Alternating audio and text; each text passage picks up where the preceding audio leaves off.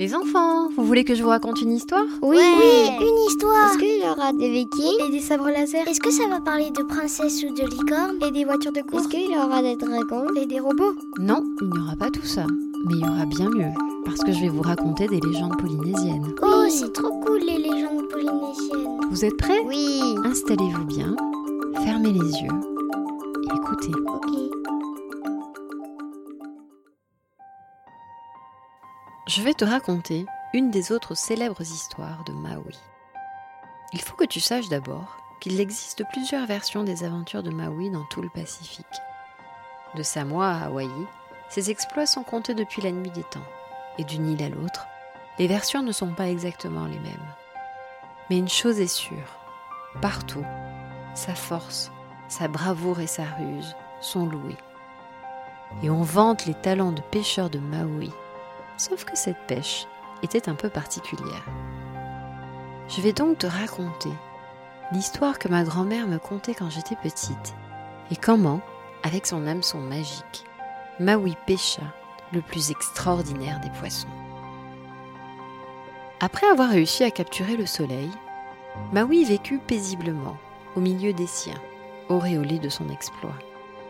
La vie s'installa de façon immuable au rythme des jours désormais égaux et bien rythmés.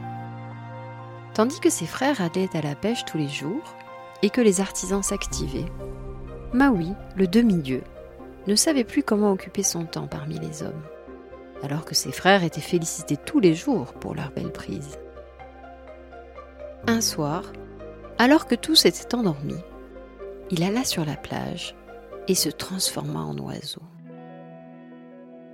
il s'élança par-delà la barrière de corail et vola toute la nuit, parcourant les océans, à la recherche de terres nouvelles à découvrir. Le lendemain, sans rien dire à personne de son voyage nocturne, Maui s'isola pour créer en secret un hameçon avec un os magique que lui avait légué sa grand-mère. Patiemment, à l'abri des regards, il façonna et polit avec soin un immense hameçon. Lorsqu'il fut prêt, il demanda à ses frères de venir pêcher avec eux. Surpris par cette requête, ils acceptèrent néanmoins. Ils partirent donc au lever du jour, et rapidement, les frères de Maui, qui étaient expérimentés, commencèrent à faire de belles prises. Ils avaient bientôt suffisamment de poissons et s'apprêtaient à rentrer, alors que Maui n'avait toujours rien attrapé avec son immense hameçon. Il leur demanda alors d'aller plus au large et de s'éloigner, loin, très loin des îles. Ses frères étaient amusés par cet entêtement, et ils acceptèrent de bon cœur de continuer à avancer, persuadés que Maui n'arriverait à rien avec son hameçon beaucoup trop grand. Mais alors qu'ils s'aventuraient au-delà des rivages, un immense poisson le plus gigantesque jamais vu, remonta des profondeurs de l'océan. Maui prit alors un bout de sa chair et de son sang comme appât, et au bout de son hameçon magique, il attrapa l'énorme poisson. Après une bataille fabuleuse, où la bête se débattait en tous sens, Maui vint à bout du fabuleux poisson. Il demanda à ses frères de le garder, le temps pour lui d'honorer les dieux, selon la coutume. Ses frères promirent de ne pas toucher à la bête avant qu'il eût fini. Mais à peine eut-il tourné le dos qu'ils tentèrent de couper un bout du poisson. Funeste erreur. Les dieux en colère déchaînèrent la bête qui se tordit à nouveau dans tous les sens. Et ce fut le combat encore. Mais Maui, grâce à sa force, parvint à calmer le gigantesque monstre marin, qui, une fois maîtrisé, se figea et devint une immense île aux montagnes escarpées et vertigineuses.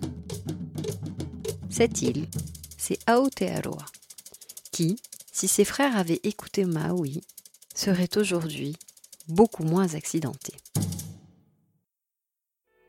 Après cet exploit mémorable, Maui fit d'autres parties de pêche avec ses frères, plus à l'est, et durant ce voyage, il pêcha les îles de l'archipel d'Hawaï.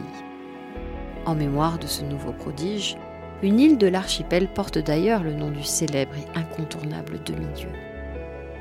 On dit même que son fameux hameçon magique y est encore. De nos jours, pour se repérer lors des grands voyages qu'ils entreprennent à travers le vaste océan Moananui, les téméraires navigateurs polynésiens nomment encore le chemin d'étoiles pour se rendre à Hawaï, l'hameçon de Maui. Cette histoire est inspirée des textes de Tewira Henry, mais tu peux aussi la retrouver déclinée dans de nombreux albums illustrés. J'espère qu'elle t'a plu et que je te retrouverai bientôt pour une nouvelle histoire.